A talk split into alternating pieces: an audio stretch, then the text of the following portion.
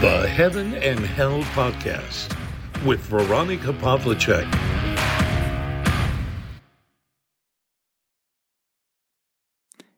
Hallo zusammen, heute möchte ich mit euch über Selbstversorgung sprechen, weil mich das gerade ziemlich beschäftigt und ich mich auch gerne damit beschäftige.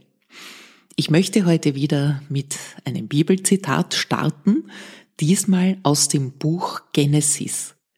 Dann sprach Gott, das Land lasse junges Grün wachsen, alle Arten von Pflanzen, die Samen tragen, und von Bäumen, die auf der Erde Früchte bringen mit ihrem Samen darin.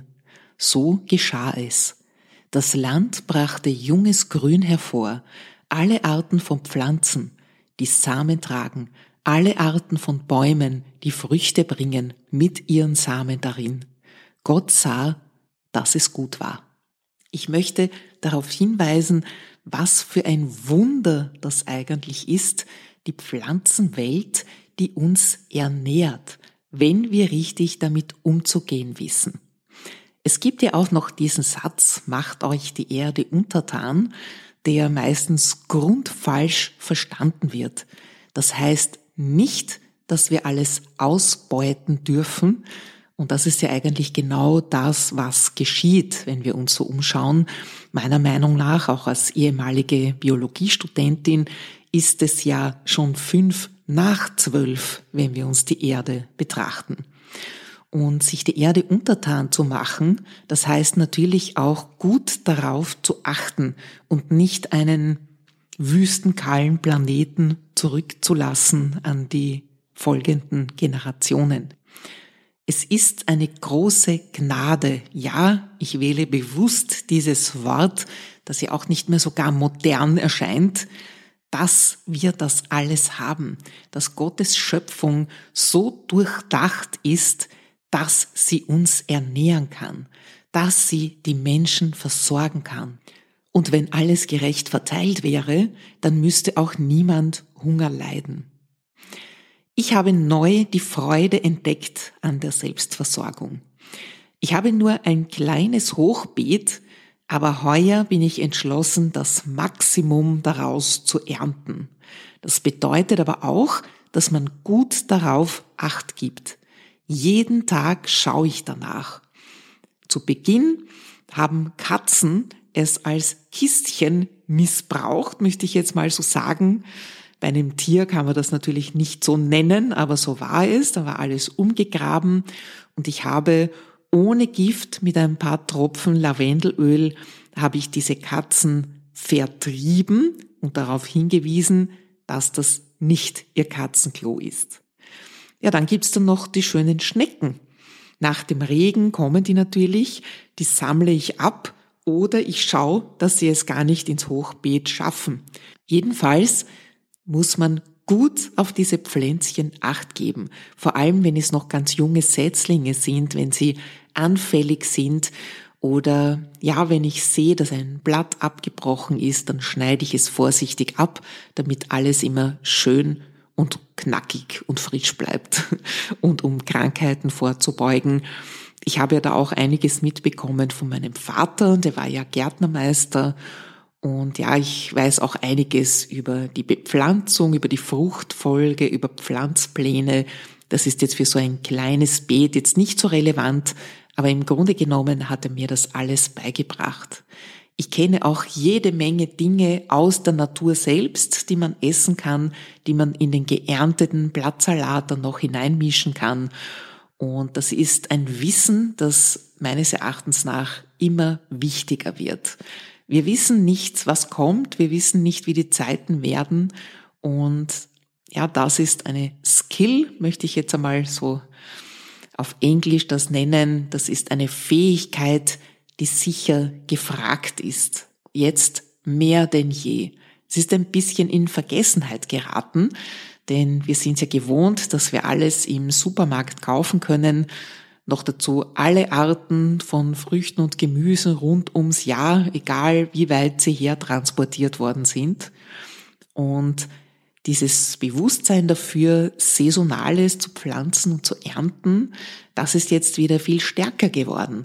Auch angesichts der Preiserhöhungen muss man natürlich sagen, es lohnt sich wieder etwas anzubauen, weil ja, es ist doch etwas schockierend, was das im Supermarkt schon alles kostet.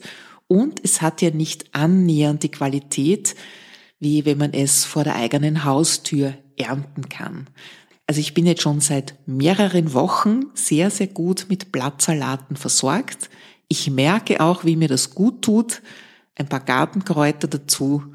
Und es ist einfach wunderbar und es fühlt sich auch besser an, sich so zu ernähren. Und ich kann dir garantieren, das kannst du sogar auf einem kleinen Balkon und wenn du den nicht hast, auch auf der Fensterbank machen.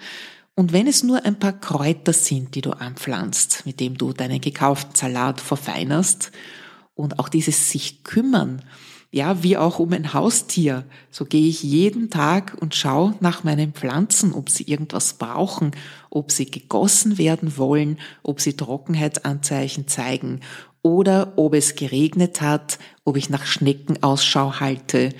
Und ja, mir macht das große Freude und ich habe das Gefühl, dass das eine sehr, sehr sinnvolle Tätigkeit ist. Und egal in welchem Land du lebst, überall wachsen andere Pflanzen und es geht immer nur darum, jene auszusuchen, die deinem Klima, wo du lebst, angepasst sind. Da lässt sich für jedes Klima etwas finden und du kannst dann reiche Ernte einfahren. Ich vergesse auch nicht dafür zu danken, Gott dem Herrn zu danken für diese wunderbare, vielfältige Schöpfung und es sollte selbstverständlich sein, dass wir darauf acht geben. So wie es aussieht, ist es das nicht, aber wenn du vor der eigenen Haustür beginnst und wenn jeder das tun würde, dann würde die Welt schon ganz anders aussehen. Du kannst doch immer weiter experimentieren mit immer neuen Pflanzen, aber nimm keine zu ausgefallenen oder hochgezüchteten. Die haben nämlich auch oft den Nachteil, dass man daraus keine fertilen Samen mehr gewinnen kann. Das ist ein eigenes großes Kapitel, das ich hier nur ganz wenig anschneiden möchte. Aber achte darauf, dass du Samen gewinnen kannst aus deiner, ja, aus deinen Biopflänzchen, die du vielleicht gekauft hast. Denn auch da steckt eine Industrie dahinter, die gar nicht daran interessiert ist, dass wir weiter die Pflanzen für unsere Nahrung vermehren können, sondern dass wir gezwungen sind, Saatgut zu kaufen. Und das ist oft welches, das man nicht mehr weiter vermehren kann. Ich weiß nicht, ob du das wusstest. Du weißt es hiermit. Also achte da immer darauf, dass du ja, Samen gewinnen kannst und die dann auch wieder neu anbauen. Das macht dir noch mehr Freude. Schneller geht's natürlich, Pflänzchen zu kaufen. Setzlinge kannst du auch in deiner Gärtnerei des Vertrauens oder achte darauf, dass es eben biologisch hergestellte Plätzchen sind. Und im darauffolgenden Jahr, da behältst du von deiner hoffentlich reichen Ernte ein paar Samen zurück und kannst dann schon selber Jungpflanzen anbauen. Ja, und die Sämlinge an der Fensterbank oder eben sogar drinnen im Raum in Töpfen oder Kisten vorziehen. Und wenn die dann groß genug sind und das Wetter passt, dann kannst du sie nach dem Frost in den Garten setzen, wieder in dein Beet oder in dein Hochbeet und dann geht dieser ganze Zyklus von vorne los. Das bedeutet für mich, sich die Erde untertan machen, nämlich nicht die Erde dient uns, sondern wir dienen der Erde, damit diese Pflanzen, damit Gottes Schöpfung blühen und gedeihen und wachsen kann zu unser aller Wohl auch zu unserer Gesundheit. Es gibt ja kaum etwas Gesünderes als Kräuter oder frische, selbst angebaute Gemüse. Giftfrei gezogene, möchte ich auch nochmal betonen. Und ich hoffe, ich konnte dir jetzt ein bisschen Lust darauf machen, das auch selbst auszuprobieren. Und für mich ist das etwas sehr ja, bereicherndes und etwas sehr erfüllendes, seine eigene Nahrung zu ernten.